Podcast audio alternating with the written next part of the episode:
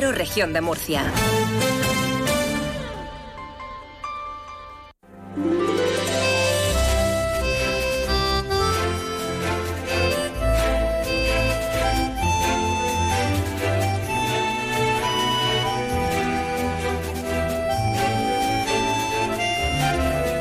En estos momentos comienza Más de Uno Región de Murcia.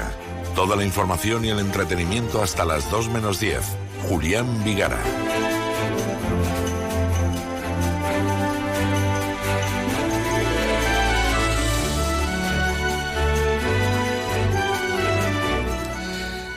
A estas alturas ya lo saben, a estas alturas de la película, el portavoz del Grupo Municipal Socialista, Enrique Lorca, en el Ayuntamiento de Murcia, ha abandonado el barco. Se marcha. Muy buenas tardes. Lo anunciaba ayer, lo hacía por la tarde en sus redes sociales y de hecho eh, va a entregar su acta de concejal en los próximos días. Esta mañana hemos mantenido una conversación con él para ver si se dejaba entrevistar, ¿no? Para conversar un instante con él en antena. Nos ha dicho que no. Yo lo entiendo, pero también nuestro trabajo es preguntar, ¿no? Sois muy preguntones. Bueno, eso no lo ha dicho él, lo digo yo, pero sé que es, es lo dicen de nosotros. Sois muy preguntones. ¿Y qué hago? Claro, ¿sí qué? Sí, somos muy preguntones, si ya, si ya lo sabemos, pero nos pagan por ello, por preguntar. Bueno, ¿cuáles son los problemas que ha hecho que el edil del Ayuntamiento de, de Murcia, Enrique Lorca, haya dado ese paso? Pues ahora vamos a entrar en detalles. En cuanto a las temperaturas, pues ¿qué quiere que les cuente? Me aburre mirar la previsión porque todos los días, esto es como en invierno, todos los días es exactamente igual. Eh, un anticiclón que tenemos encima va a continuar entre nosotros y eso significa que nos esperan lluvias y sí temperaturas muy suaves. Justo cuando toca tener los días más fríos del invierno. Estamos en el centro del invierno, eso significa que es el pico. Y eso quiere decir que deberíamos tener los días más fríos en esta estación. Eso sería lo lógico.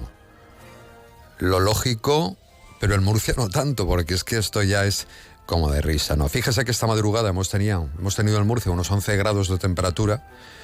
Eso significa que si sigue la cosa así, pues nada, en nada de tiempo vamos a estar con la sisa. Mm, deme o dele al tiempo un mes. En marzo ya estamos que nos ahogamos en un mes. Bueno, hoy miércoles vamos a llegar a los 17 grados en la Vega del Segura, los 15 en el noroeste y también el altiplano. En cuanto a la calidad del aire, en este momento en la región es razonablemente buena. Ahora sí, vamos con nuestra portada en esta jornada de miércoles y la noticia pues pasa por el abandono del acta de concejal socialista y portavoz del grupo municipal del Ayuntamiento de Murcia, Enrique Lorca, que ha dicho, me voy, ahí os quedáis. Mm, tengo otros asuntos que atender. ¿Cuáles han sido esos motivos de su marcha? El edil asegura en sus redes sociales que esa decisión se debe a motivos personales y familiares.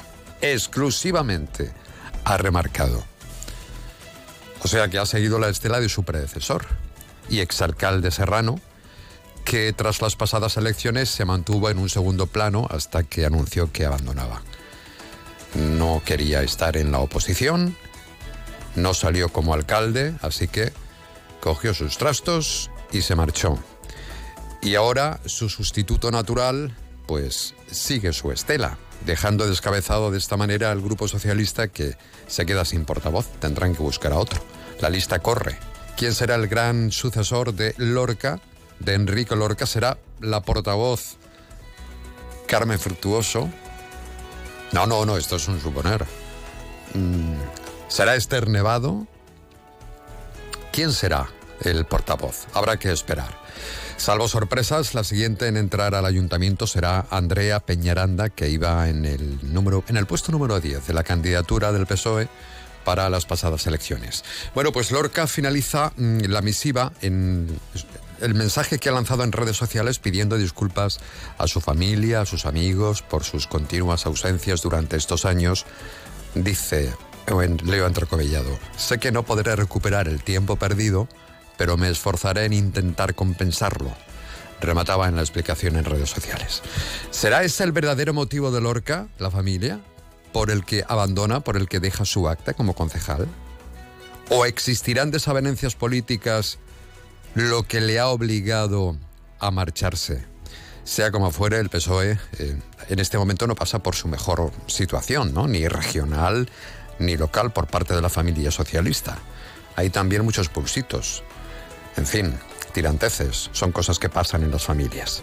Bueno, otro argumento que destacamos es la decisión que ha tenido o han tenido en este caso los agricultores que pasa por llevar a cabo, ayer lo anunciamos, que podría, y finalmente se constata, que va a haber movilizaciones en la región de Murcia tras el acuerdo alcanzado en clave nacional en el sector primario. ¿Por qué van a presionar al gobierno de la nación y también las comunidades autónomas desde el campo?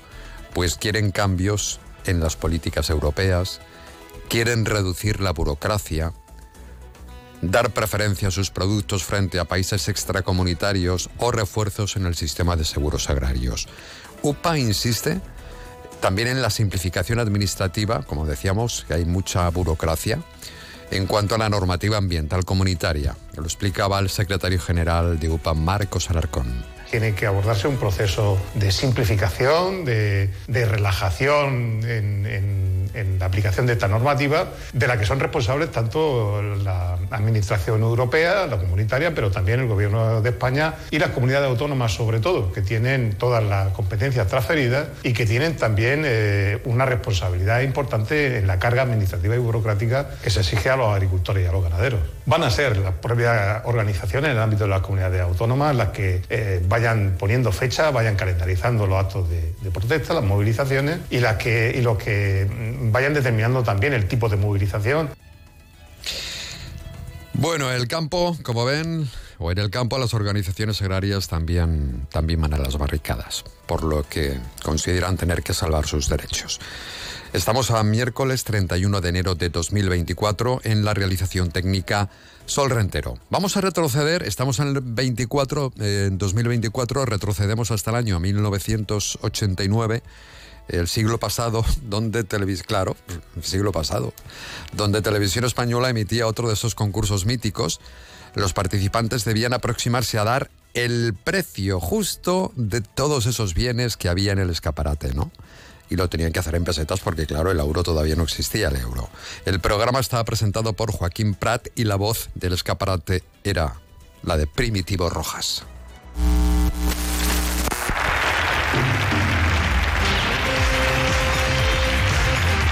Señoras y señores, aquí comienza el precio justo.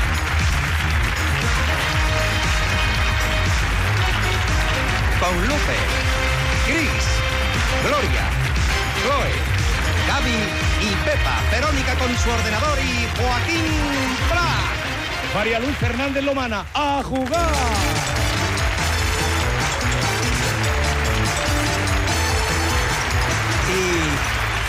Y este increíble receptor multibanda con sistema de antena activa para que también tenga a su alcance todas las emisoras de radio del mundo.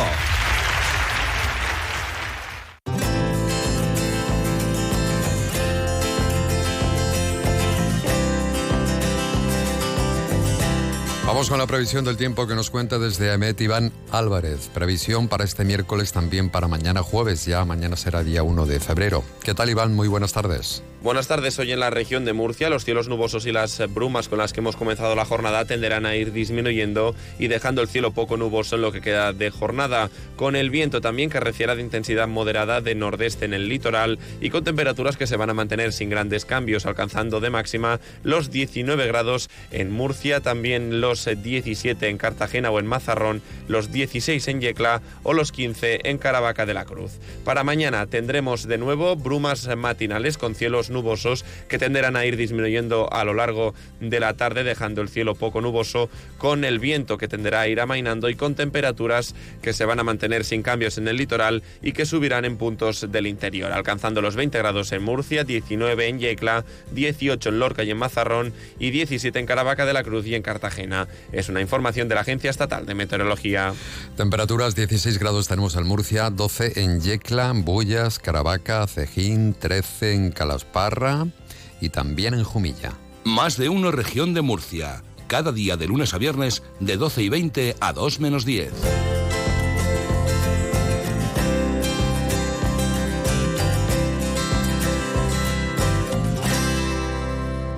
Y en nuestra sección ¿a quién no le va a gustar? Vamos a recordar a uno de los grandes compositores de este país, Manuel Alejandro, que estuvo casado con Ana Magdalena. Era eh, un seudónimo Ana Magdalena, ¿vale? Y componían muchas canciones ambos dos. Tiene un gran repertorio además, sobre todo para Rocío Jurado, eh, precisamente Manuel Alejandro y Ana Magdalena. Bueno, reconocido, como decíamos, Manuel Alejandro, este compositor, por ser el, el escritor, el que componía las canciones de mm, público, perdón, de artistas muy icónicos, no solo en nuestro país, sino también fuera de él. Estamos hablando de Edmanuel, eh, José José, Rocío Jurado, Julio Iglesias, Plácido Domingo, El Puma, Janet, Rafael, ¿no? Para, que, para el que escribió una canción en el año 1972 que vamos a escuchar ahora, que se llama Te estoy queriendo tanto. Esta canción tiene 52 años. Ay, toma el último hit para ir a Nueva York. Me han dicho que es la locura. Anda, anda, ponlo a ver cómo suena.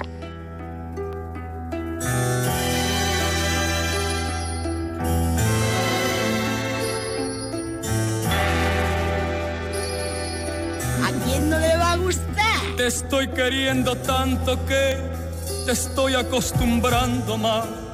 Te estoy queriendo tanto que no puedo ya quererte más.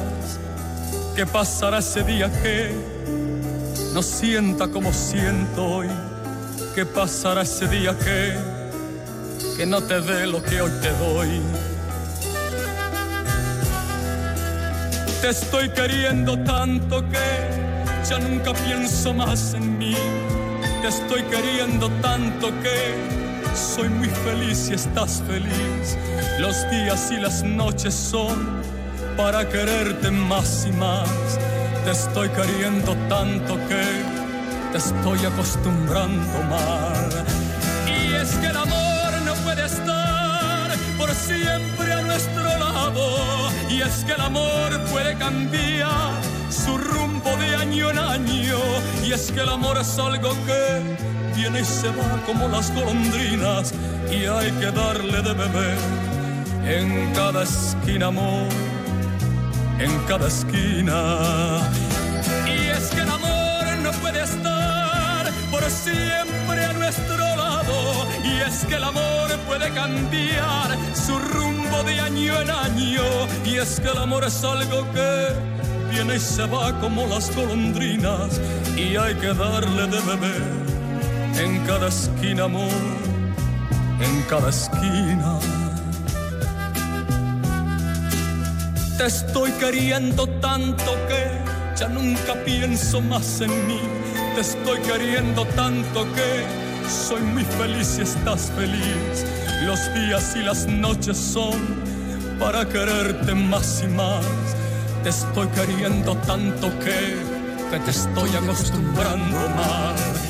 Y es que el amor no puede estar por siempre No llego. a nuestro lado. Y es que el amor puede cambiar su rumbo de año en año. Y es que el amor es algo que viene y se va como las golondrinas. Y hay que darle de beber en cada esquina, amor. En cada esquina. Es difícil llegar a la- al tono de, de Rafael, ¿verdad, Ángel Alonso? Oh, es complicadísimo. Muy complicado.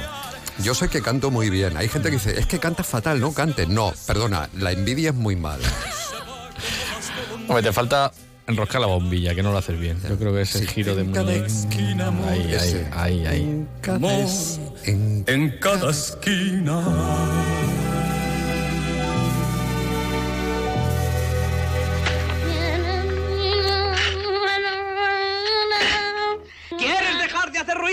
Y no cantes más?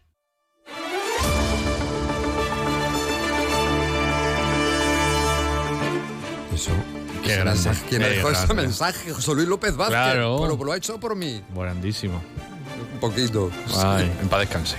Bueno, ¿qué nos vas a contar hoy a las dos menos 10? Bueno, pues tenemos varios frentes informativos abiertos, como diría aquel. Por un lado, la situación de la Escuela de Enfermería en Cartagena, que lejos de solucionarse parece que se enquista un poco más, porque hay un estudiante que desde ayer ha decidido pues eh, declararse en huelga de hambre. Está ahí encerrado en las instalaciones de esa escuela, a la espera de que quieren, pretenden que por escrito la Comunidad Autónoma y la Universidad de Murcia plasmen ese acuerdo para trasladar este mismo año la escuela a unas nuevas instalaciones regionales que hay que adaptar. Eh, esta mañana hemos estado también con el rector Luján y con el consejero de eh, universidades y nos han dicho que, están, hay un acuerdo completo y que ven excesiva y desproporcionada esa medida de una huelga de hambre que uno de los alumnos ha emprendido en las últimas horas.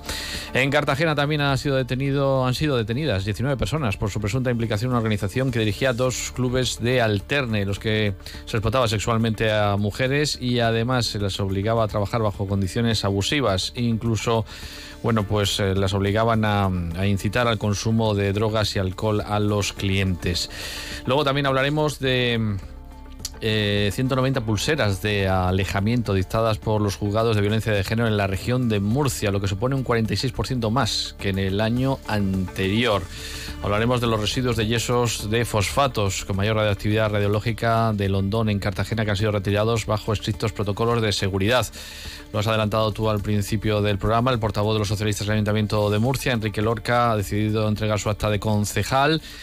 Hablaremos de ese asunto también en política municipal. El Ayuntamiento de Murcia, por escrito, aquí sí por escrito, ha mandado una carta al Ministerio de Transportes para tener una, una reunión lo antes posible para determinar qué se hace con el tranvía y sobre todo dos aspectos. Eh, la nueva configuración de esa línea de tranvía hasta, hasta el barrio del Carmen y la prolongación hasta el Palmar, que ese es el objetivo que tiene el equipo de gobierno de Ballesta, que llegue hasta el Palmar. Y lo que se va a hablar con el Ministerio es pues de el parné, como diría el otro, el dinero. A ver cómo se financian esas obras, porque se hablaba de una aportación del Ministerio de 32 millones de euros, pero hasta el Carmen. Si sigue hasta el Palmar, es mucho más la hora, por supuesto, y a ver cómo se puede llegar a un acuerdo entre administraciones, que aunque parezca mentira, a veces se llegan a acuerdos entre administraciones.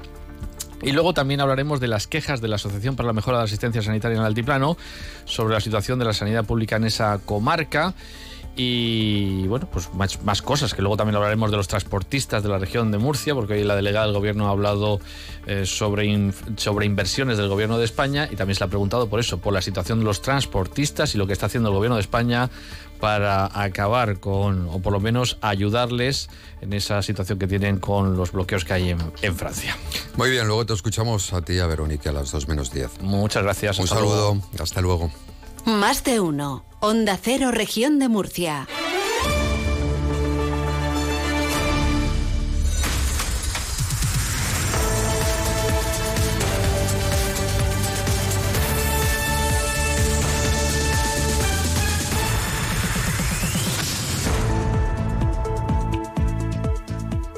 Pues como ya contamos hace unos días, el Ayuntamiento de Murcia anunciaba que iba a solicitar al Ministerio de Transportes una prórroga del protocolo para desarrollar, para desarrollar perdón, la ampliación de la línea 1 del tranvía hasta el barrio del Carmen, en virtud del cual el gobierno de España, bueno, pues se comprometió a financiar un tercio del presupuesto total, cerca de 32 millones de euros. Y ahora el ayuntamiento ya ha remitido, parece ser, al Ministerio, según contaba nuestro compañero de informativos, al Ministerio de Transportes el estudio de viabilidad para la ampliación del tranvía. Ese estudio que, decía el PSOE, no había remitido todavía el equipo de gobierno del Partido Popular al nuevo ministro. Eh, José Francisco Muñoz, concejal de movilidad del Ayuntamiento de Murcia, muy buenas tardes.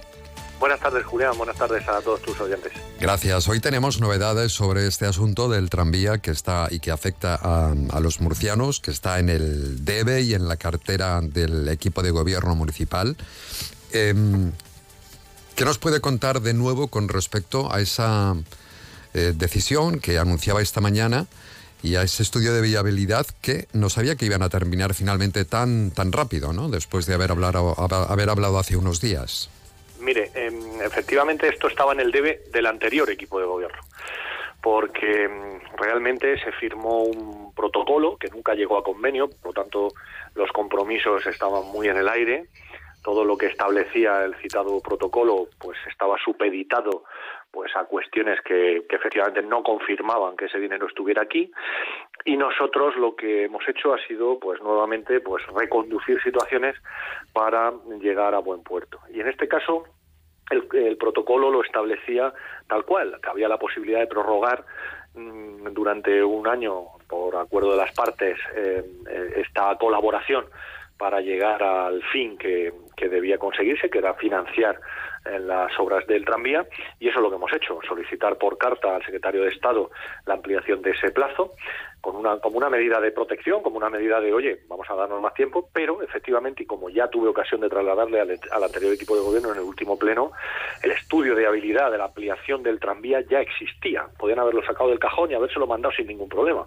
La pregunta es, ¿por qué no lo hicieron? ¿Por qué no lo adaptaron? ¿Por qué no se comprometieron a mandarlo? Se lo digo yo, porque el compromiso era muy light, que se dice ahora, o nulo compromiso. Entonces nosotros lo que queremos es arrancar ese compromiso de la Secretaría de Estado de Transportes a través del Ministerio. Hemos solicitado esa ampliación, hemos solicitado eh, que, además se tenga en cuenta el hecho de que las obras de movilidad resultan en parte incompatibles con la ampliación del tranvía por la línea que pretendemos hacerlo, con lo cual hay que llegar a un acuerdo de adaptación en ese sentido. Y eh, finalmente pues que el proyecto además se adapte, como acordamos el otro día en el Pleno Municipal, y para eso está el Pleno Municipal, que recoge la voluntad de todos los murcianos, que se amplíe hasta el Palmar. Yo creo que el Gobierno de España tiene una oportunidad única de demostrarle a Murcia que no somos una ciudad inferior a las demás, porque está demostrando que apuesta por el transporte público en Sevilla, apuesta por el transporte público en Barcelona, apuesta por el transporte público en Palma de Mallorca, con decenas de millones de euros para ampliaciones de tranvía, para la implantación de BTR, es decir, ese propósito que también tiene Murcia, y entendemos pues que no hay ninguna razón más que la voluntad política para que el gobierno de España nos ayude a Murcia como está ayudando a otras ciudades. El compromiso del ministerio era financiar Cuidado, esto no es un convenio, estamos hablando de un protocolo. Era financiar, Correcto. ¿verdad? 32 millones para sí. el ampliar el tranvía. Sí, pero no contemplaba la ampliación hasta el Palmar. Eso significa más dinero, ¿no? Más sí, sí, sí, hombre, significa más dinero. Pero en cualquier caso ya se manifestó por parte del anterior equipo de gobierno que, bueno, que la predisposición era máxima, que esto, vamos, poco menos que el otro día me, me, me dieron la combinación de la caja para sacar los 32 millones de euros y le puedo asegurar que esos millones de euros no están. Pero la cuestión es la siguiente. Si tenían el proyecto, que lo podían haber presentado, si tenían el conocimiento y, y tenían el contacto con el Ministerio, ¿por qué se queda solo en un protocolo esto? ¿Fue simplemente una medida electoral en su momento? ¿Fue simplemente un anuncio que queda en el aire? Nosotros queremos aterrizar esto, queremos llevarlo a, la concreción para que esto se formule. Nos pidieron, decía el convenio, que tenía que existir un proyecto. El proyecto ya lo tienen. Hay un acuerdo plenario, también lo tienen. Hay una solicitud formal de la ampliación de la prórroga para trabajar conjuntamente en esto, también la tienen. Y lo único que queda es la voluntad del ministro Oscar Puente y de, y de su secretario de Estado de reunirse con el alcalde de Ballesta y con, y con nuestros técnicos y, y, con quien corresponda para asentar esto en una partida en los presupuestos generales del Estado. No se nos olvide que el Partido Socialista del anterior equipo de gobierno votaron en contra de las enmiendas que presentaron Partido Popular y Podemos para que se incluyera esta partida en el presupuesto. Efectivamente, el convenio dice que se financiará un tercio de la, del coste de las obras con un tope máximo de 32 millones de euros. Pues también queremos revisar eso. ¿Por qué tienen que toparnos a nosotros en esos 32 millones de euros cuando están dando centenares de millones a otras ciudades tan grandes y tan importantes como Murcia?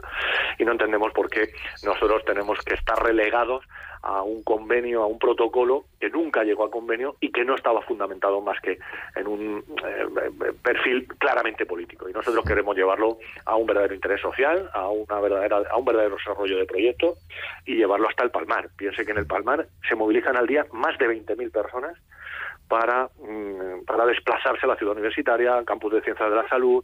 Es clave, y es el propósito de este gobierno, unir la Rixacam de la manera más rápida y ágil, y a través del tranvibús y a través del tranvía lo vamos a conseguir. ¿Alguna medida más de movilidad han presentado esta mañana o no? Bueno, esta mañana hemos hemos confirmado, como sabes y venimos contando de manera recurrente, estamos adaptando y modificando aquellas eh, deficiencias que han tenido las obras de movilidad en cuanto en cuanto a su ejecución y efectivamente, pues a partir de mañana lo que es el acceso al parking de la Glorieta por la pasarela Miguel Caballero Teniente Flomesta será posible, estará perfectamente autorizado, sin miedo a la sanción.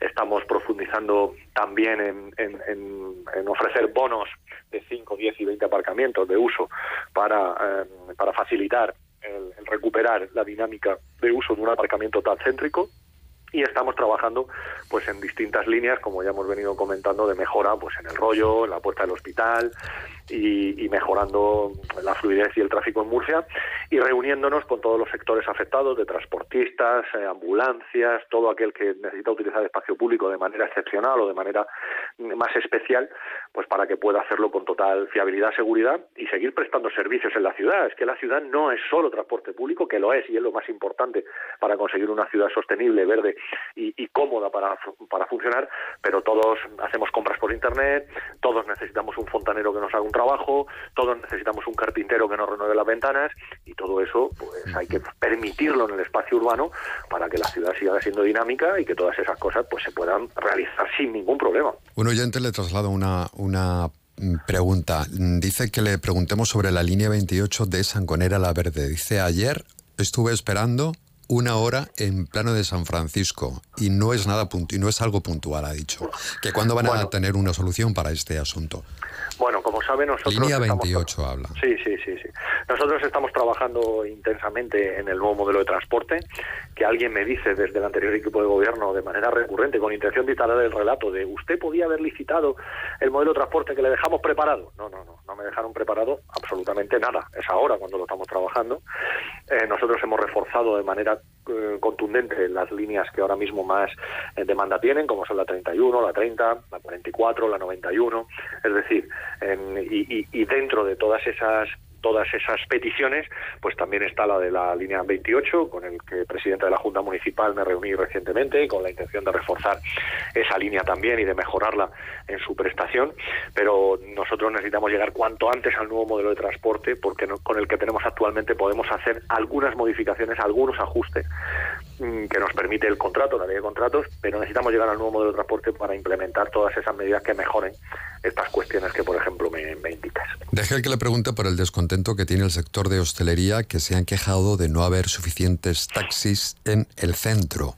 Se han planteado, no sé si dar más licencias, como además están reivindicando, por cierto, los asalariados del sector. Luego vamos a hablar con el presidente de Radio Taxi, que no es precisamente el, asalariado, ¿no? Es, mm. eh, no tiene nada que ver y tienen una visión completamente distinta. Eh, no sé si qué es lo que han pensado y porque creo que ya se ha reunido también precisamente con Radio Taxi, ¿verdad? Sí, sí, sí. Nosotros nos hemos reunido con Radio Taxi, nos hemos reunido con Eurotaxi, nos hemos reunido también con la patronal de la hostelería. Nosotros estamos constantemente en, contacto con, con todas las partes que puedan tener afección por tema de las obras y por movilidad para intervenir y dar solución a aquello que sea que sea necesario. Mira, contra el relato, el dato. Y nosotros lo que hemos pedido a, Radio Taxi como cooperativa mayoritaria de, las licencias de taxi son los datos de usabilidad, de cuáles son las prestaciones que se han dado, para compararlo con el número de licencias, para mejorar los picos de demanda que se puedan suscitar en determinados momentos, para valorar la estacionalidad también del uso del taxi, porque esto consiste en tener un equilibrio entre, entre la prestación del servicio servicio que se da y también la sostenibilidad del negocio para quien eh, da un servicio público como, como el del taxi. Se han dado más de 800.000 servicios de taxi este último año y más de 75.000 en el, en el mes de diciembre.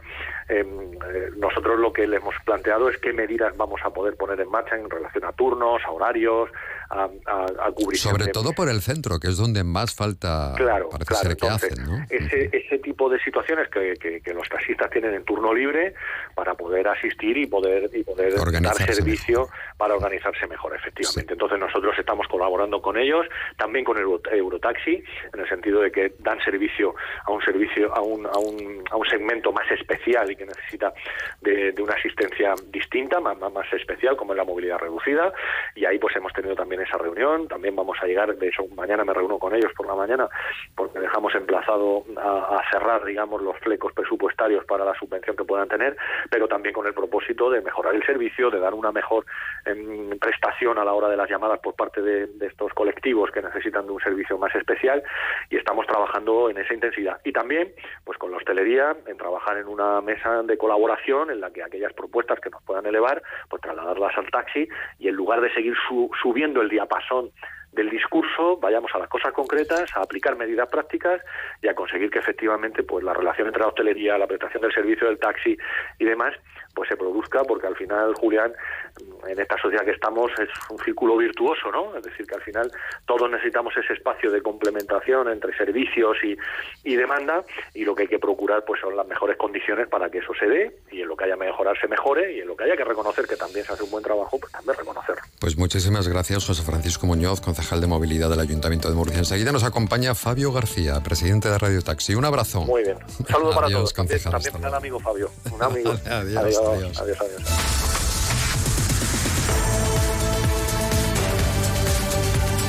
Escúchalo también por internet en ondacero.es.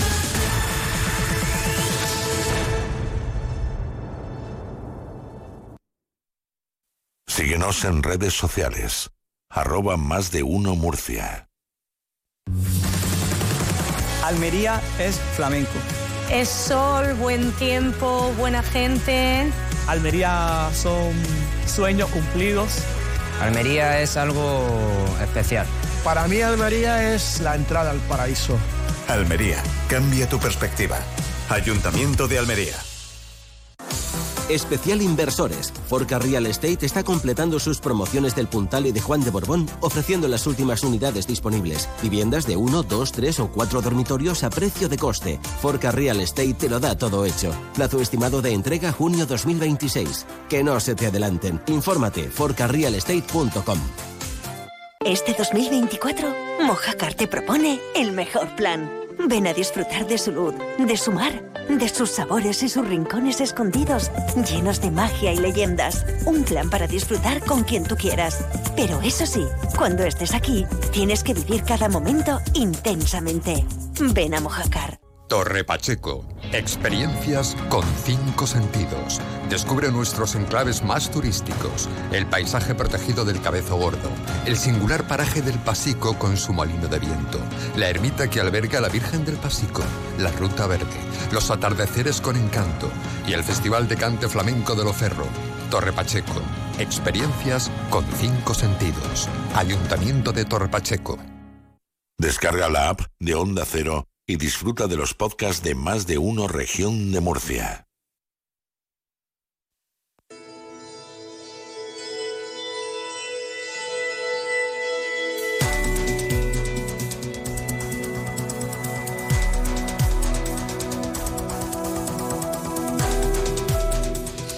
Lanzamos esa pregunta. Faltan taxis en el centro de Murcia. Ya explicaba el concejal hace un momento que van a organizarse mejor porque los empresarios de hostelería han mantenido precisamente un encuentro con el concejal. También lo hicieron con los asalariados del sector del taxi para conocer su opinión sobre el servicio que ofrece el sector y tras denunciar que existe parece ser un descontento de clientes por los pocos vehículos en servicio y los grandes tiempos de espera ¿no? que tiene que soportar cada usuario. Fabio García, presidente de Radio Taxi Murcia, ¿qué tal? Muy buenas tardes, Fabio. Hola, muy buenas tardes, Julián. Eh, la primera pregunta es su, su análisis, ¿no? su visión, porque los asalariados aseguran que los representantes de los taxis eh, tienen una visión completamente distinta, que no se corresponde con la, de, con la realidad. Pues mira, Julián, aquí al final eh, todo el mundo puede opinar, todas las opiniones son, válidas y, aquí está claro, aquí hay eh, momentos puntuales, picos horarios, que es muy imposible, eh, es casi imposible poder atender a todo el mundo, pero estamos hablando de una hora, hora y pico los fines de semana, el sábado por la noche. nosotros de lunes a domingo, en horario diurno hasta las bueno, horario diurno no, hasta la una de la mañana, dos de la mañana, no hay problema. Problema lo tenemos de tres a cuatro de la mañana cuando cierra mmm, toda, todo el ocio, todo el ocio y al final es, pues bueno, es eh, el aluvión de gente, pero que en una hora, hora y media está todo el mundo en su casa. No, ¿Y no hay manera de solucionar que, ese problema? Mira, nosotros estamos, hemos hablado con el ayuntamiento, es que perdonen que iba ocupado, que estamos prestando servicio también. Estamos trabajando y prestando Ya, ya, servicio. no se preocupe, se lo agradezco además enormemente.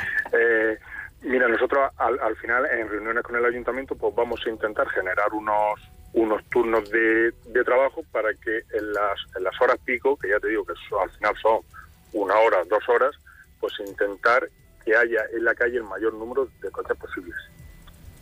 Y con esa solución, pues se entiende que, eh, sobre todo las fiestas de Murcia, porque eh, este problema no lo tenemos un sábado normal. Este problema está enfocado en Navidad, eh, cuando la huerta, en Tierra de la mm, pero son días puntuales. Entonces, pues eh, vamos a intentar, eh, con el apoyo y con el trabajo del ayuntamiento, para intentar hacer unos turnos obligatorios y que, bueno, eh, intentar entre entre todos pues atender a la gente estos días puntuales. Pero ya te digo que son días puntuales y franjas muy mm, muy puntuales. O sea que no mm, contemplan, ¿no? El, el solicitar al ayuntamiento, pues eh, en este caso, más licencias de taxi.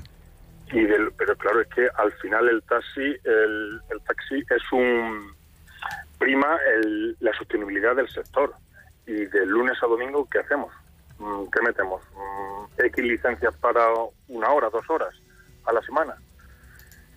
Es Ya. un poco complicado. Entonces, pues bueno, entre todos vamos a intentar eh, atender al público, que nosotros somos un sector que está reconocido como esencial y vamos a intentar entre todos pues eh, que el público de Murcia que coja un taxi pues que esté contento con nosotros pero ya te digo que al final son horas muy puntuales Bueno, eh, ¿qué les parece que se esté agilizando el tráfico por el carril bus y el taxi eh, para otros vehículos?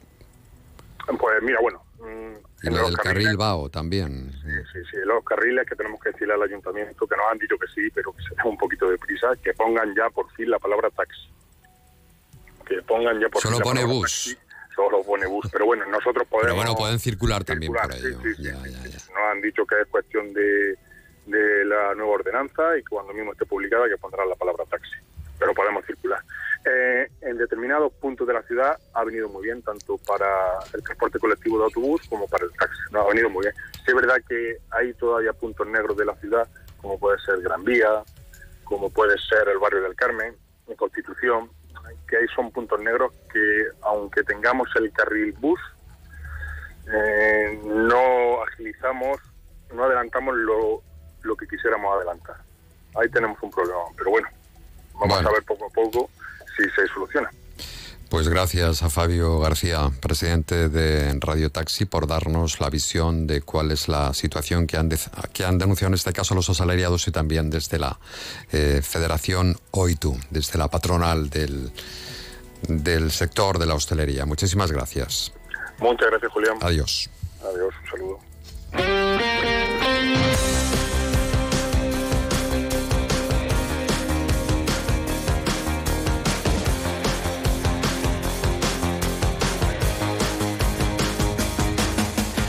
¿Qué tal, Victoria de Aro? Muy buenas tardes. Hola amigo, ¿qué tal? Muy buenas. ¿Qué nos contarás hoy en el programa deportivo? Venga, eh, voy con lo que sé que te interesa. La victoria de Lucas Murcia en una nueva jornada de la Basketball Champions League en ese top 16. Segundo partido, segunda victoria de los de Sito Alonso que se pone liderando el grupo con un 2-0 de balance. 90-81 superaron al Prometeas Patras griego y siguen, como te digo, peleando por uno de esos dos primeros puestos que te mete directo a los cuartos de final de esa Basketball Champions League. Pero yo sé que lo que en realidad a ti te interesa en estos últimos días son los fichajes. Pues claro. Con el mercado de fichajes ahí, calentito, calentito. Pues, por ejemplo, en el Real Murcia acaban de hacer oficial hace escasos 20 minutos la llegada de Sviderski, eslovaco, centrocampista, 21 años, llega cedido de la Almería y tiene un pasado eh, bastante notable, ¿no? Con formando canteras como la del Manchester United, pero sobre todo no ha tenido mucha regularidad. Eso también hay que decirlo en Almería por problemas de lesiones en los últimos meses. A punto de llegar, a punto de hacerse, ya venimos contando en los últimos días lo de Abdulai, lo del centrocampista del Getafe cedido en el Lugo.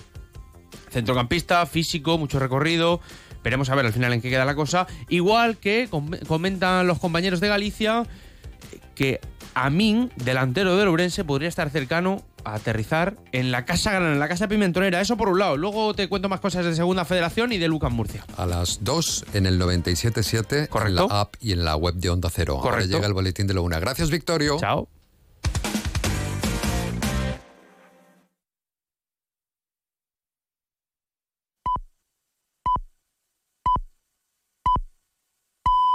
Es la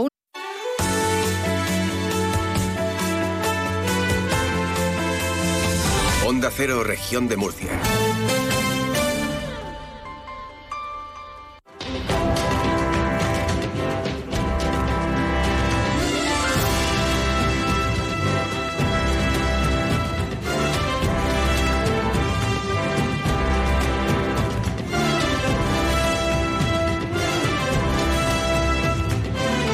Más de uno.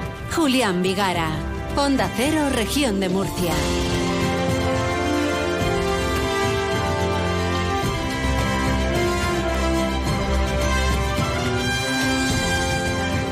Enseguida va a estar con nosotros nuestro próximo invitado. Vamos a poner un poco de cantejondo aquí en este tiempo de radio, un poco de arte. Y lo vamos a hacer con uno de los grandes artistas, con Israel Fernández, que por cierto va a participar en la Cumbre Flamenca de Murcia, que se celebra del 2 al 24 de febrero aquí en el Auditorio Víctor Villegas. Pero antes quiero comentarle eh, un asunto que tiene que ver con el Ayuntamiento de Alcantarilla. Como cada día les recordamos que eh, algún asunto de actualidad con esta población vecina Murcia. La ampliación del Centro de Salud de Alcantarilla Sangonera va a comenzar de forma inmediata, según nos comentan desde el Gabinete de Comunicación. Esa ampliación del Centro de Salud eh, está atendiendo o va a atender, eh, no, perdón, atiende, atiende actualmente a 27.000 personas y eso supone añadir un solar anexo con una capacidad para edificar en altura hasta 864 metros cuadrados que el Ayuntamiento de Alcantarilla cedió al Servicio Murciano de Salud. Más de uno. Onda Cero, región de Murcia. Ilusión, qué bonita eres, es tu amor, lo que más me hiere. La memoria tiene recuerdo y los recuerdos tienen historia. Yo sé bien que la esperanza nunca se pierde. Ilusión, qué bonita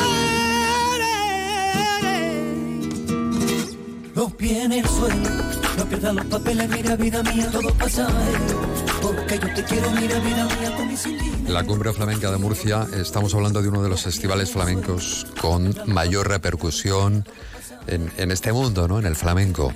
Y este encuentro atrae a los más puristas. Se celebra en Murcia del 2 al 24 de febrero con un importante cartel, del que forma parte, por cierto, Israel Fernández, quien está considerado como el mejor cantador flamenco de su generación y quien va a presentar su nueva grabación, Pura Sangre. Primero saludo al periodista musical Miguel Tebar, de Rock Deluxe. Miguel, buenas tardes. Muy buenas tardes, Julián. Buenas tardes, oyentes. Háblame de Israel Fernández antes de hablar con él. Pues que es un buen cáncer y ya con eso lo tiene todo ganado. Hombre, si es que los cánceres somos así, tenemos mucho arte. ¿Has visto? Lo tenemos por ahí que nos cuente el mismo, ¿no? Sí, sí, sí. Eh, ¿Qué tal, Israel Fernández? Bienvenido a Onda Cero. Gracias, ¿me escucháis bien? Muy bien. Alto y claro. Alto y claro. Yo primero te lanzo una pregunta y ya Miguel se queda contigo. ¿De dónde te viene toda esa pasión, todo ese arte por el flamenco? ¿Y quiénes Bueno, pues- han sido y son tus referentes en este momento? Bueno, a mí me viene de, de la infancia, sobre todo. Mi infancia ha sido una infancia de mucha música, por mi familia. No se dedica, pero sí le han gustado mucho el cante. También por mi, por mi raza gitana, me viene por ahí. Y aparte por una cosa que doy este edad, desde chiquitito. Y después, mis referentes tengo muchos, porque soy muy, un gran aficionado humildemente al flamenco. Y yo hago mi labor al flamenco para, para, para conjuntamente con, con la unión, porque nadie hizo nada, nada solo. Y pues si me quedo con unos, con tres, es decir, tres, pues vamos, no quedarme, sino mis mi grandes referentes, mis espejos cuando me pierdo, pues serían Paco de Lucía, Camarón y, y Niño de los Peines. Claro. Fíjate, Camarón y la niña de los peines, claro. Miguel. Casi nada. Casi nada. Imagínate. Oye, Israel, buenas tardes. Hola, ¿qué tal? Mucho acento de Castilla-La Mancha Alta no tienes, ¿eh? Toledano. Perdona, pero es manchego como yo, ¿eh? Sí, Cuidado. manchego, soy manchego, no lo puedo negar, claro, soy manchego. Nací en Toledo y bueno, lo que pasa es que uno como uno viaja tanto por ahí, pues ya el acento lo va perdiendo un poco, pero siempre queda algo, ¿no? Al parecer te iniciaste como cantador e intérprete al estrenarse este siglo, degustaste, o sea, debutaste, debutaste, perdón, discográficamente con Naranja sobre la nieve, un disco en el que tu voz compartía el protagonismo con el piano. ¿Qué recuerdos tienes ahora de aquellos días hasta llegar una década después a ser fichado por esa Major, la Major, la Universal, donde todos los flamencos internacionales compartís espacio? Bueno, el, el- el mayor recuerdo que tengo de esa época, pues yo me acuerdo que lo grabé con 17 años y se publicó con 18, es la ilusión que yo tenía por grabar mi primer disco. Ese es el mayor recuerdo, esa gran ilusión, ¿no? Que, que aún la tengo, pero esa es la ilusión de la- del primer disco, ¿no? Que nunca se olvida. Y también tengo el recuerdo de, la inocencia, a, la- a lo mejor al, al cantar con un, con un velo puesto, me refiero a lo mejor a dejarse guiar más por por lo por lo material, no material, sino de no te hablo de sino material de musicalmente, musicalmente hablando, ¿vale? Y no más por las por la sensibilidad y el sentimiento que uno con la edad pues va ganando, ¿no? Pues recuerdo eso, pero sí lo recuerdo con una gran ilusión, por ser tan jovencito, ¿no? Y grabar. Precisamente el cambio te llegó eso una década después, ya en el 2018, firmas con Universal, ese universo precisamente, universo Pastora. En aquel momento cambiaste apreciablemente tu aspecto. Ya luce la melena que llevas ahora, la perilla, el bigote, a no ser que te lo hayas cortado o afeitado. ¿En quién confías tu atractiva imagen, Israel? No, no, yo pues, dejo crecer las cosas, ¿no? Yo creo que, que en ese momento pues yo era muy jovencito y claro, pues no tenía ni barba y tenía el pelo más cortito. Después ya me, lo- fui dejando, me fui dejando el pelo un poco a, la manera que me, que me quedé. Y, y bueno, eso es, es una forma natural, súper natural. No, no, no, me, no me fijo ni, ni tampoco pretendo dar una imagen, sino la imagen que tengo es simplemente la que soy, lo que soy. Pero al respecto sí que manejas unas fotografías, unas fotografías bastante chulas, retro, atractivas. Ah, eso sí, eso sí, pero y eso a- no tiene culpa ya mi, la gente, los fotógrafos, como digo yo. Mi Rufo en este, en este aspecto, que, que no él, él no es, que es mi mano derecha, mi hermano y mi manager, eh, él pues mm, tiene su, su- es aficionado a, a la fotografía, realmente no es fotógrafo. Lo que pasa es que lo hace con tanta devoción, lo que te decía antes, con tanta afición. A veces, muchas veces no hay que ser tan profesional, pero sí tener devoción y tener una gran afición, que eso te lleva Sí, a más que la profesionalidad. ¿no?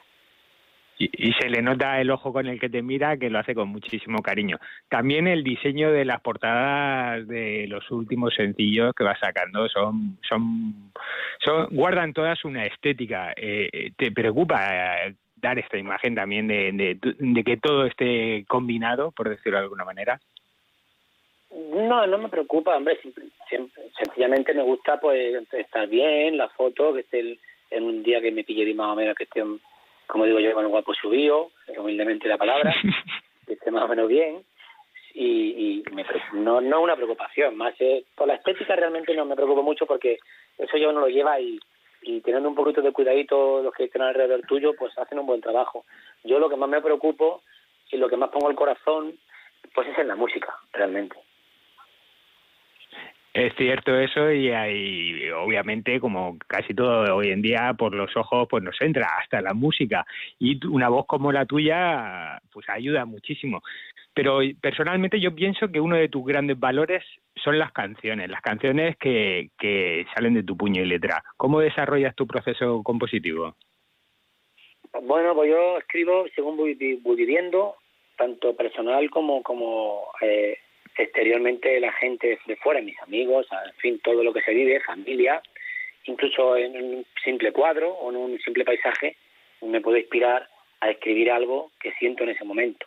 Pero nunca nunca me, nunca digo voy a ponerme a escribir ahora, sino me viene la inspiración del momento este tan bonito, esa magia, el duende, como decimos los flamencos, y ahí ocurren cosas. ¿entiendes? Puedo escribir tres frases y un día puedo escribir una que me puedo quedar un mes sin escribir nada, porque no, no, no estoy en, en- en el momento, ¿no? Pero esto no es muy frecuente, ¿verdad, Miguel? Que un eh, cantador escriba sus canciones. Vamos, creo que no es muy... No, por eso Creo que no es Por muy- eso mismo también habitual, Israel Fernández eh, es, es ella es, o sea, es uno de los mejores flamencos que hay en este momento, porque es que no solamente canta, canta mucho muy flamenco, aparte de la estética, como ya hemos dicho, que es secundaria, sino que también eh, es un, un cantautor, ¿no? O por decirlo, un cantautor. Porque él es cantador. Sí, sí, sí. Y, y, Ese matiz y es bueno, muy bueno. no solamente sí, no, no solamente eh, es, él se nutre de, de, de hacer carrera en solitario y le quería preguntar eso, ¿qué es lo mejor de poder colaborar con productores como El Guincho, Antonius o Payonal o genecillos contemporáneos como De La Fuente o Ralphie Show últimamente? ¿Qué es lo que te queda? Hombre, me queda, me, me queda primeramente la humildad artística y personal que tienen ellos, porque eso se nace con ello, la nobleza, tanto musical como personal, porque se dejan escuchar y también escuchan. ¿Entiendes? Entonces, lo importante en esto es que yo he aprendido muchísimo en, en- en- rítmicamente, pues ellos han aprendido humildemente más con, nosotros, pues con Morao, y el flamenco rítmicamente más complejo, pero eh, yo he aprendido muchísimo con él por más de efectos, más de, de- de cosas, a lo mejor de más ponerle más ambientes, más ambientes, también tanto como dramáticos como también de todo en general, ¿no? Y, y El tercer mundo le llaman como si que no estuviera. Después se gastan fortuna por buscar otro planeta. Yo quiero gritar al viento que nadie duerma en la calle. Que Iba a rematar, iba a rematar Israel. no, está bien, está bien, está bien. Está bien, ¿no? Lo cortáis y ya está. no, no, pero no, no, es que has hecho un silencio y hemos dicho, cuando calle Israel, que entre una canción. Y entonces hemos escuchado ahí como una especie de pausa y digo, creo que que está rematado. Habla pausa, a veces habla pausa. bueno, la última pregunta Julián. para Israel, Miguel. Julián, todos estos nombres que hemos dicho no son puramente flamencos, aunque coqueteen también de la, de la misma fuente. Y, pero lo que te quería preguntar es, ¿quiénes, quiénes estarán conformando tu cuadro flamenco eh, pasado mañana, ¿no? inaugurando la 31 primera cumbre flamenca? Pues mañana estará conmigo mi gran escudero, genio, leyenda viva, como digo del Morao, con mi guitarra, para Jamila, Samantha, a llamar. Y, y también va a estar Calamé Carrasco y, y, mi, y mis inseparables palmeros, ¿no? Marquito, Carpio y, creo que viene Pirulo también. Muchas buena gracias. a gente, los buena dos. gente toda esta. Bueno, espero que no te lo pierdas, eh, Miguel. Y, y allí estaremos en el Auditorio Víctor Villegas con Israel Fernández, uno de los grandes. Eh, del 2 al 24 se celebra este importante evento, este festival, la Cumbre Flamenca de Murcia, este festival, como decíamos, donde aparecen también los más grandes, entre ellos, pues este artista, este cantador. Un abrazo a los dos, gracias Israel Fernández, ha sido un honor tenerte con nosotros. A vosotros. Ahora pico. Mañana. Nos vemos en... El día 2, el día 2, ¿eh? Día 2. Pasado mañana, Día pasado dos, mañana. Exacto. Chao, chao. Hasta luego. Un Adiós. abrazo. Es un Síguenos también desde onda ondacero.es barra emisoras barra Murcia. Grandes rebajas en Colchonería La Casa de Laura, donde encontrarás las mejores marcas del descanso y te aconsejarán la mejor opción, porque dormir y descansar no es lo mismo. Con descuentos de hasta el 60%. Está en Murcia, en Pintor Almela Costa número 4. Colchonería La Casa de Laura. No dejes escapar tus sueños. El próximo 4 de febrero te esperamos en la Total Energies Maratón Murcia Costa Cálida con un circuito llano y rápido en sus distancias 42, 21 y 10K. En colaboración con el Ayuntamiento de Murcia, Total Energies, Soltec y Deportes en Región de Murcia. Inscríbete en maratonmurcia.com. No esperes a septiembre. Comienza a estudiar en febrero y titula antes. Matricúlate a distancia en el Instituto Superior de FP Universae. Abierta convocatoria de matrícula para más de 50 titulaciones de FP. Entra en universae.com y contáctanos por teléfono o WhatsApp. Universae, Change Your Way. Por fin han llegado. En los comercios de Pilar de la Horadada, las rebajas están esperándote. Moda, artículos para el hogar, todo con descuentos que te dejarán boquiabierto. ¿Buscas calidad y trato personalizado? En los comercios de Pilar de la Horadada, cada compra es una experiencia única. Vive la emoción de comprar con estilo y ahorrar a lo grande. Ven a los comercios de Pilar de la Horadada y descubre descuentos irresistibles. ¿Estás listo para las mejores rebajas? Concejalía de Comercio de Pilar de la Horadada. Escuchas más de uno región de Murcia. Onda Cero.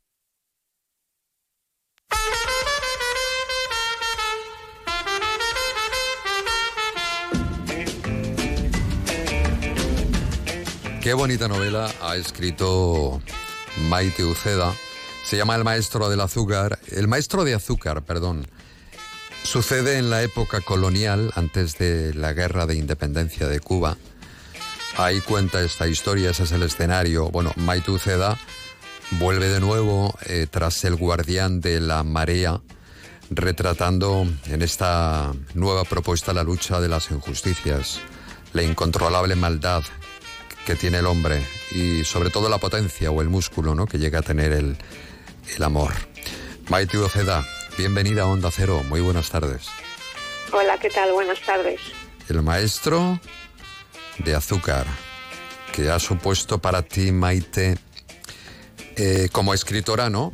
Bordar esta nueva propuesta literaria. Fíjate lo que te digo, bordar. O sea, no has escrito esto es ya bordar y disfrutar al máximo para el lector y supongo que también para ti a la hora de escribirlo.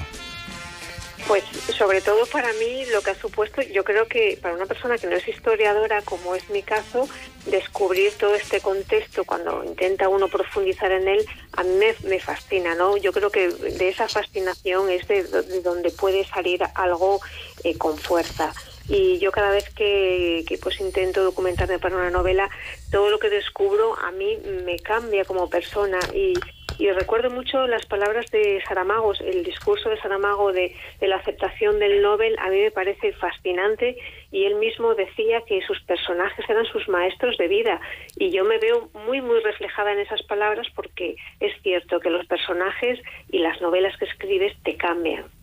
Hmm. ¿Y por qué eliges precisamente esa época concreta, justo antes de la guerra de Cuba? Que fue un momento además muy, muy duro y yo creo que esperado también para los cubanos, ¿no? Antes de conseguir esta independencia. ¿Por qué eliges ese momento concreto, aún sabiendo que realmente no eras conocedora, ¿no? De, de precisamente del colonialismo. Sí, alguien dijo que me, me, gustaba meterme en problemas. Claro, lógico. Eso es más trabajo. Es más trabajo. Lo que pasa que también yo creo que enriquece un poco ¿no? el, relato. Cuando tú me, coges a unos personajes, los sacas de un vuelo de Asturias, los metes en una plantación cubana, justo en el momento en el que va a estallar ese conflicto final ¿no? que va a dar a Cuba la independencia. Y me, parecía muy, muy interesante, sobre todo porque el concepto de la, el, el contexto de la plantación era distinto ¿no? a lo que podía ser las ciudades. Eran como pueblos muy pequeñitos donde había una masa de trabajadores africanos que ya venían de muchos años de esclavitud, de muchos odios, de muchos resentimientos y que cuando se producían estos eh, alzamientos, estaban eh, maquinados por la clase intelectual criolla, ellos pues aprovechaban para, para, para apoyarlo de la forma en que podían, que era a machete y tea. Entonces me pareció mm, muy buena idea y pues poder ilustrar esto, ¿no? O sea que ha sido un reto para ti la ambientación histórica entonces. Claro, has aprendido muchísimo. Eh, un doctorado tienes ahora mismo. casi. Porque vamos. Oye, ¿y qué mensaje has tratado de hacer llegar sobre todo al lector, al lector, perdón, mm. con la historia que cuentas? Porque, claro, e, eso cuando tú estás escribiendo un relato, una historia, a cada uno de nosotros nos llega eh, una idea, ¿no? Y, o un mensaje, o se queda ahí un pozo y aprendemos, nos da lecciones. No sé si no se trata de dar lecciones, pero ¿qué te gustaría que quedara, ¿no? Como, como mensaje para el lector. Yo creo que eso lo analiza uno un poco luego cuando, cuando está terminada la novela, ¿no? Una vez que estás en, en el, en el proceso de escritura no lo contemplas, o sea, no piensas, ah, voy a poner esto aquí para lanzar este mensaje. No, simplemente yo cuento la historia de los personajes y al final, cuando me van preguntando, ¿no? Como esta pregunta, digo, ¿qué es lo que, que quieres transmitir? ¿Qué es lo que transmite la novela? Yo creo que la novela es un canto a la libertad. No, no, no es una novela que trata de juzgar ¿no? ese pasado nuestro vinculado a la esclavitud. No ese es el objetivo. Pero sí es un canto a la libertad, tanto a, por ejemplo, a la libertad de las mujeres que en la época, pues bueno, no tenían esa capacidad de decidir por sí mismas, eh, como es el caso de una de las protagonistas que tiene una gran vocación hacia la medicina y no puede matricularse en la universidad, porque hasta 1910 las mujeres no se podían matricular oficialmente en las universidades.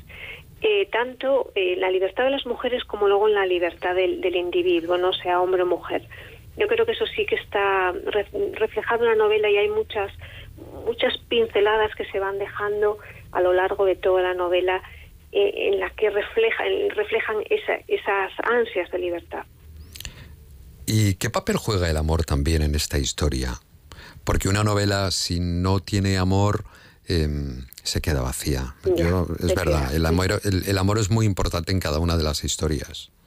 Sí. En cada, en Sí. cada relato, ¿no? En, en cada relato de... En cada de relato. sí, sí. Lo Para mí sí. que hay Si no hay sí, no, historia de amor, mm, yo es que soy muy romántico, eh, Mike. Sí, pues, pues aquí la hay. eh, no, no es una historia de amor a lo mejor tan vital como, como había en mi anterior novela, El Sí, Guardián no de es, María. sí, no es el centro, ¿no? De, de No la novela, el esa centro. historia. ya. Pero sí es cierto que, que hay una historia de amor, hay un triángulo amoroso, porque, bueno, eh, partimos de la base de que el maestro azúcar, que está en la plantación y quiere contraer matrimonio y solicita una esposa a su pueblo, es- esto pasaba, está documentado y yo me inspiré en la novela a través de una carta de un asturiano que pedía una esposa a su familia, ¿no? En Asturias.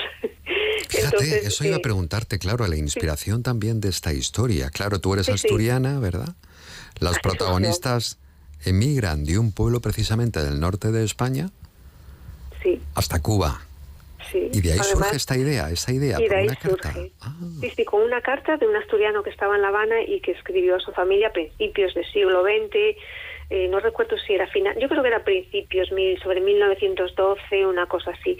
Y, y escribió a su familia porque estaba muy bien, pero se sentía muy solo. Es verdad que la población de ciudades como La Habana en aquella época estaba muy descompensada. Había una gran masa de migrantes procedentes de, de las Islas Canarias y Península, pero realmente mujeres, mujeres no había, había la mitad, a la mitad. Entonces todos Emigraban estos más hombres que mujeres. Claro. El- em- emigraban para eludir el servicio militar muchas veces. No digo que siempre, pero en aquella época el servicio militar obligatorio era larguísimo. No solamente con los años que debían estar en activo, sino con los años en la reserva.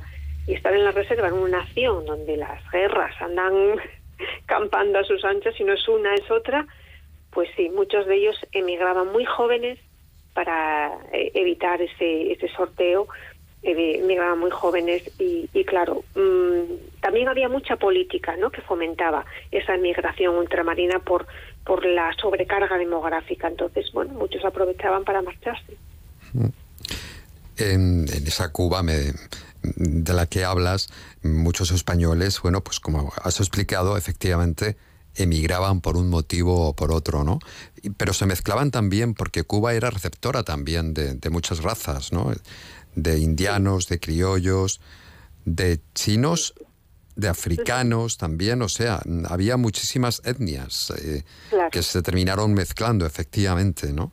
Pero yo quiero que me hables de Mar, de Paulina y de Frisia, que ya el nombre tiene mala baba, el nombre de Sí, Frisia, ya ya, sí, pronunciarlo apunta ya maneras, ¿verdad?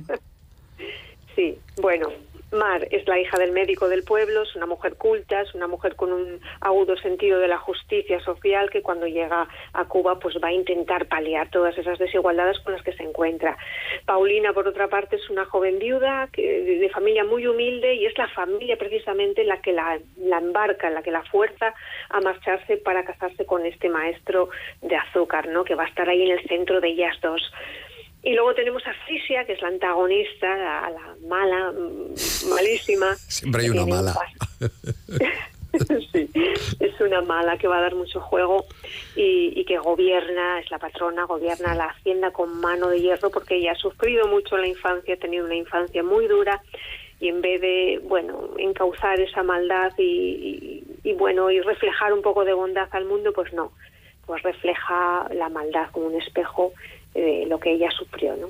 Y de esos personajes, ¿con cuál te lo has pasado mejor escribiendo? Hombre, Frisia da mucho juego. Lo que Hombre, pasa claro, es que los malos dan Da mucho, mucho juego, juego, Maite. porque además a Frisia le gusta mucho combinar la religión católica, a la que, bueno, acepta por obligación, pero ella s- le gusta más esa religión, o sea, religiosos rituales africanos de protección que le ofrece su criado, su doméstico, que es Congo, que practican la magia negra y el vudú. Ella se ve más inclinada hacia- hacia esa parte, ¿no? Y fue, bueno, fue iba a decir divertido, pero no sé si es la palabra adecuada, ¿no? En este asunto.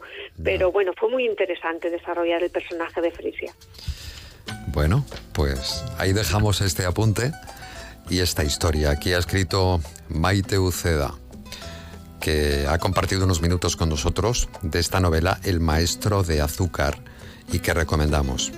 Muchísimas gracias por eh, hacernos ver esa Cuba, esa Cuba colon- colonial. Muchísimas gracias. Hasta luego, Maite. Gracias, Adiós. gracias a vosotros. Un abrazo.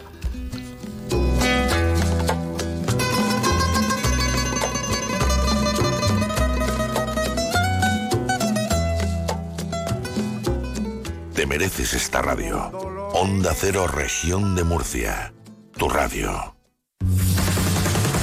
Almería es flamenco. Es sol, buen tiempo, buena gente. Almería son sueños cumplidos. Almería es algo especial. Para mí Almería es la entrada al paraíso. Almería, cambia tu perspectiva. Ayuntamiento de Almería. Rebajas Centrosofá. Si necesitas un sofá o un colchón, ven a Centrosofá. Ocho tiendas especializadas repletas de sofás y de colchones de los mejores fabricantes de Yecla y todos expuestos para probarlos. Ven a nuestras rebajas y llévate el tuyo con transporte gratis y financiación a 12 meses. Centrosofá. Visítanos en Zarandona, Molina, Lorca, Cieza, Monteagudo, La Parecida, Almería y centrosofá.es. ¿Necesitas un sofá? Centrosofá. En Dos Mares Shopping estamos de rebajas. Empieza el año con las mejores propuestas en ocio y restauración, con las ideas más originales en complementos y hogar. Lleva la moda más atractiva y todo a unos precios, pues eso, de rebajas. Todo lo que pides lo encontrarás en las rebajas de Dos Mares Shopping, abierto los 365 días del año. Síguenos en nuestras redes sociales para estar al día de las aperturas, eventos y numerosos sorteos. En Elegido encontrarás un lugar de descanso auténticamente mediterráneo. Sol, náutica, parajes naturales, patrimonio histórico y toda la huerta de Europa. Ven a Elegido y vívelo. Descarga la app de Onda Cero y disfruta de los podcasts de más de uno región de Murcia.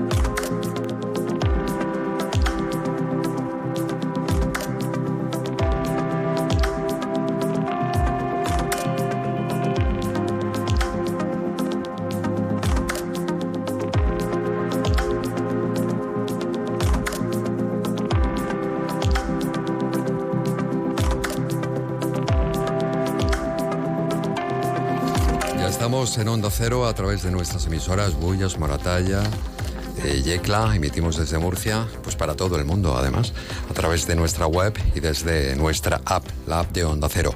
Y hoy retomamos nuestra sección, una sección que ya conocen, que se llaman, o se llama, perdón, Construyendo, un espacio que compartimos con María Luisa Lucas. Ella es la secretaria general de FRECOM, la Federación de Empresas de Construcción de la región de Murcia, y está con nosotros para hablarnos precisamente de qué. ¿Qué es lo que vamos a construir hoy? Porque nos pasamos la vida construyendo. Hola María Luisa, muy buenas tardes. Hola Julián, muy buenas tardes. Hoy vamos a construir liderazgo. Porque ya sabes y saben nuestros oyentes que en esta sección queremos contar que el sector de la construcción pues no solo construye edificios, también construye empleo, construye innovación o como hoy construye liderazgo. Y además me vas a permitir, porque yo no sé si los oyentes lo saben, hoy tenemos un invitado muy especial, Sí, muy que es especial. el premio al empresario del año de la construcción, Enrique Fernández Delgado. Enrique, buenos Hola, días. buenas- buenos días. Julia, María Luisa, encantado de estar aquí con vosotros. Pero es que además, a mi derecha tengo a Julián Vigara, a quienes los oyentes conocen muy bien. Pero yo no soy constructor. Pero tú, Julián, ha recibido el premio a la mención especial por su apoyo a la divulgación. Así que Bueno. estoy rodeada de dos premiados. ¿eh? Me siento muy afortunada. Sí construyo, me dicen por aquí. Sí, sí, sí, sí se construye. si lo dice Sol, si, si Sol dice que construyes, yo me lo creo. Y desde aquí se construye. Enhorabuena, Julián.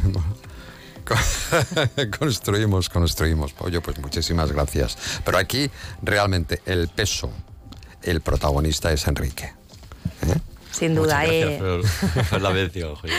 Yo creo que el Sí. peso es de todos y esta casa, la verdad es que hace las cosas muy bien y nos sentimos muy acogidos por vosotros. Muchísimas gracias. Bueno, pues háblanos de Urdecon. Sí, porque María bueno, Luisa. para quien no conozca a Enrique Fernández Delgado, él es director general de Construcciones Urdecon.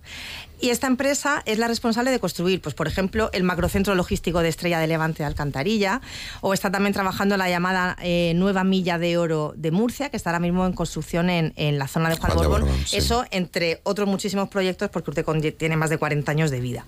Algunos datos para que los oyentes sepan eh, de qué perfil de empresa estamos hablando.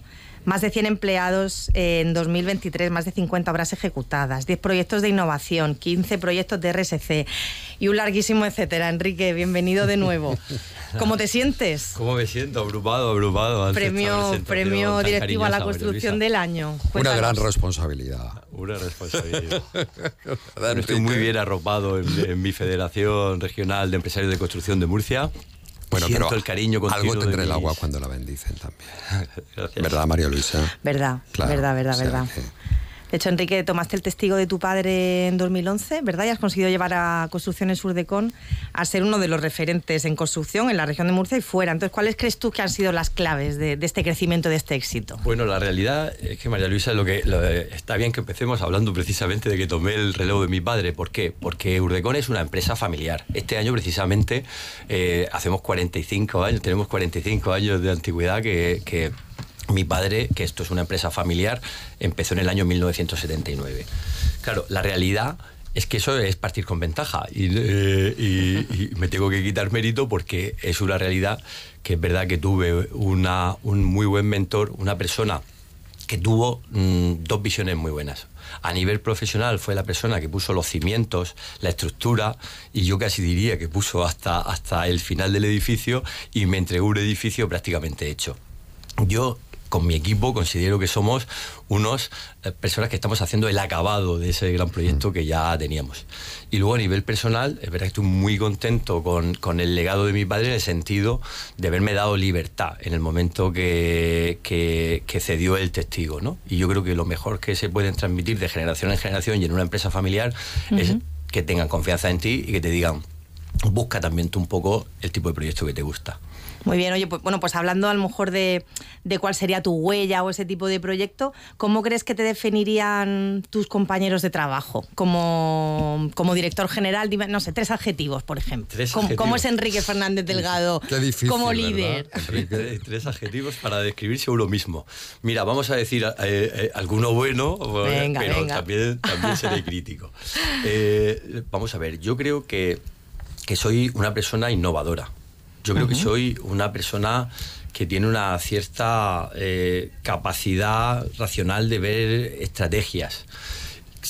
Y luego, mm, como todas las personas, tenemos, eh, creemos muchísimo en la lealtad, en la lealtad de crear equipos leales y que tú seres la primera persona leal ante tus clientes, ante tus proveedores y ante tu gente. Yo creo que eso es, lo- yo creo que eso es lo que más nos van a valorar eh, como, como profesionales.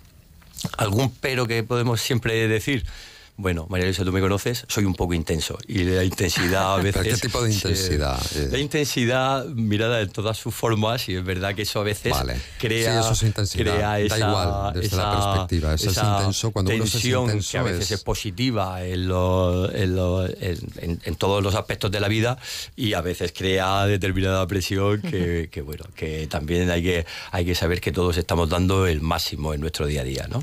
De hecho, ¿cómo, ¿cómo se gestiona un equipo de más de 100 personas? Porque ahí habéis tenido un crecimiento importante. Pues eh, sinceramente, eh, cuando, como comentábamos antes, eh, vienes de, que te hayan cedido un legado sin haberte creado ninguna presión y, y- habiéndote dejado trabajar, pues yo creo que entonces tienes que aprender a crear tú ese equipo de directivos en, dándole las mismas condiciones eh, eh, que te han dado a ti. Y por ese, por ese tema hemos creado un grupo humano eh, de directivos que han ido creando sus propios equipos y así al final se crea un buen ambiente de trabajo y se crea un ambiente profesional y, y dándole el, el mayor de los cariños a todos nuestros clientes y proveedores. Fíjate, yo tengo una visión también importante porque efectivamente el legado que ha recogido Enrique de su padre, eso es muy importante.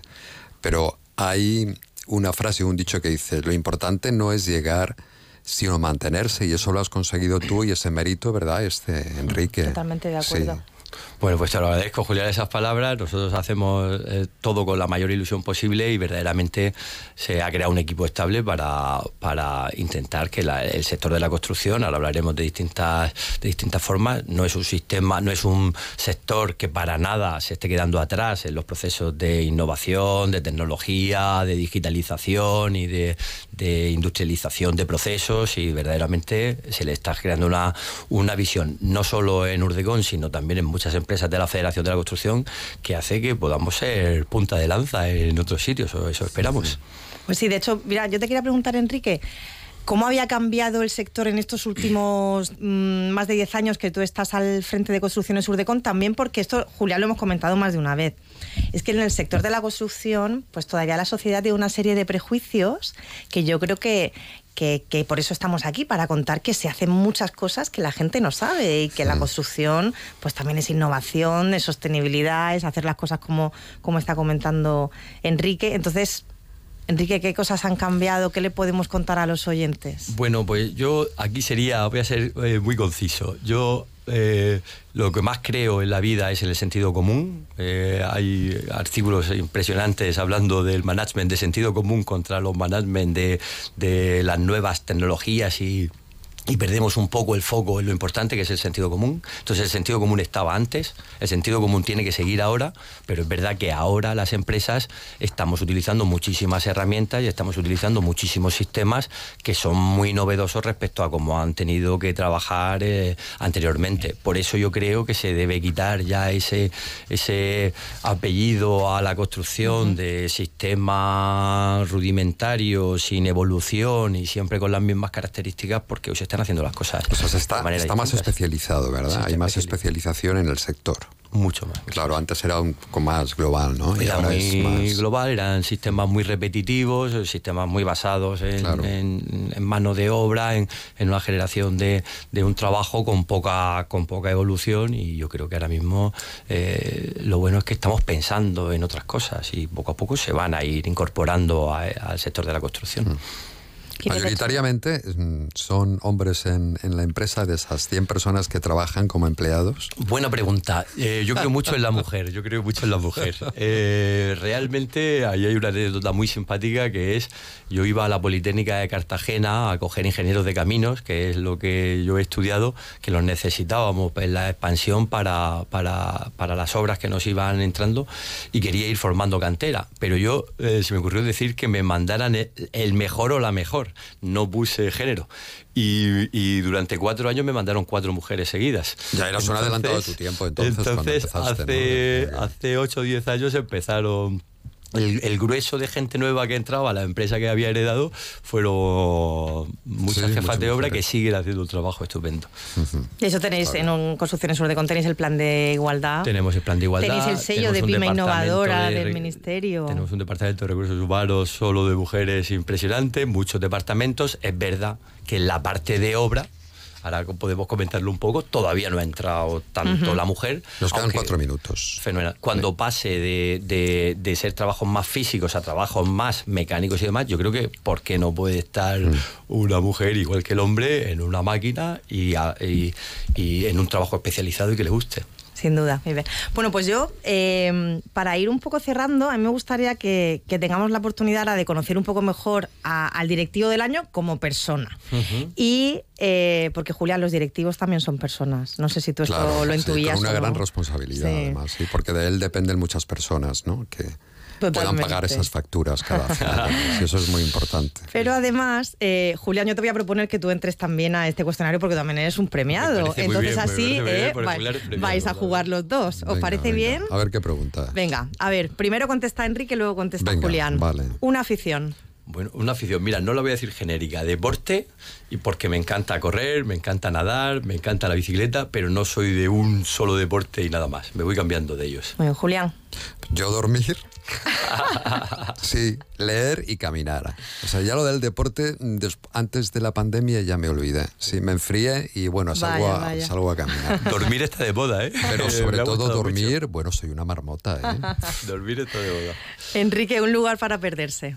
Hombre, esa sí que es fácil, Cabo Palos. Yo soy un gran amante de mi playa y siempre he sido de allí y es donde tengo que pasar mis momentos de, de relajación. Y a mí me gusta mucho el noroeste. Sí, cualquier parte del noroeste. Me encanta. Sí, Cabo de Palos también, claro, como no. Sí, sí. Más fresquito en el noroeste. Sí, pero yo es que no soy muy de mar. Yo prefiero, sí. El mar en invierno, ¿vale? Y en verano, mm, sí. Muy bien. No puedo. Enrique, algo de lo que te sientes especialmente orgulloso.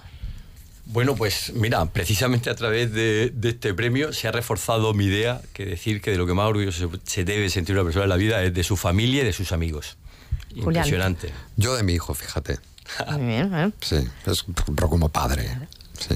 Enrique, la frase que más odias que te digan. Ay, yo qué sé, eso, ahí me has pillado. eh, eh, te lo dije, eh, o alguna cosa de esas es muy dura, ¿no? Pero algo así. Eso duele, eso duele. Y yo, pues, cuando me dicen, ¿qué voz más bonita tienes? Me, me jode mucho porque no me dicen, oye, ¿qué programa más chulo haces? ¿no? Yo, Sí, sí, la voz es lo de menos y lo importante es lo que, claro. Entonces sí, me da un poco de rabia. un buen recuerdo de cuando eras pequeño. Bueno, pues todos. La verdad es que cuando uno tiene infancia solo recuerda que ha sido felicidad plena. Aunque parezca ahora muy serio, era muy trasto, ¿eh? O sea, que podía Ah, contar barbaridades. Y yo como voy siguiendo el tiempo, y nos queda muy poco tiempo, yo la primera vez que me regalaron una, una radio pequeñita que yo pedí. Ah, Sí, de estas pequeñitas. o sea que ya de pequeño la radio la Sí. tenías tú. Sí, sí. Muy bien, y cerramos con, yo creo que la pregunta Sol que más divide a España. Tortilla de patatas con cebolla o sin cebolla, Enrique. Bueno, me lo has puesto fácil. Yo tengo mujer gallega y tengo que decir eh, tortilla de betanzos, poco cuajada, patata gallega y con cebolla, por supuesto. Bueno. Sin cebolla. Sin cebolla. Bueno, pues yo, de- desempato. no yo soy con cebolla. Así que bien, aquí bien, Enrique y yo ganamos hoy. Nos tenemos que marchar. Muchísimas gracias, Enrique Fernández, por haber estado con nosotros y enhorabuena también por, por todo. María Luisa Luque, secretaria de FECON, un saludo. Muchísimas gracias, Adiós. Julián. Un abrazo, Enrique.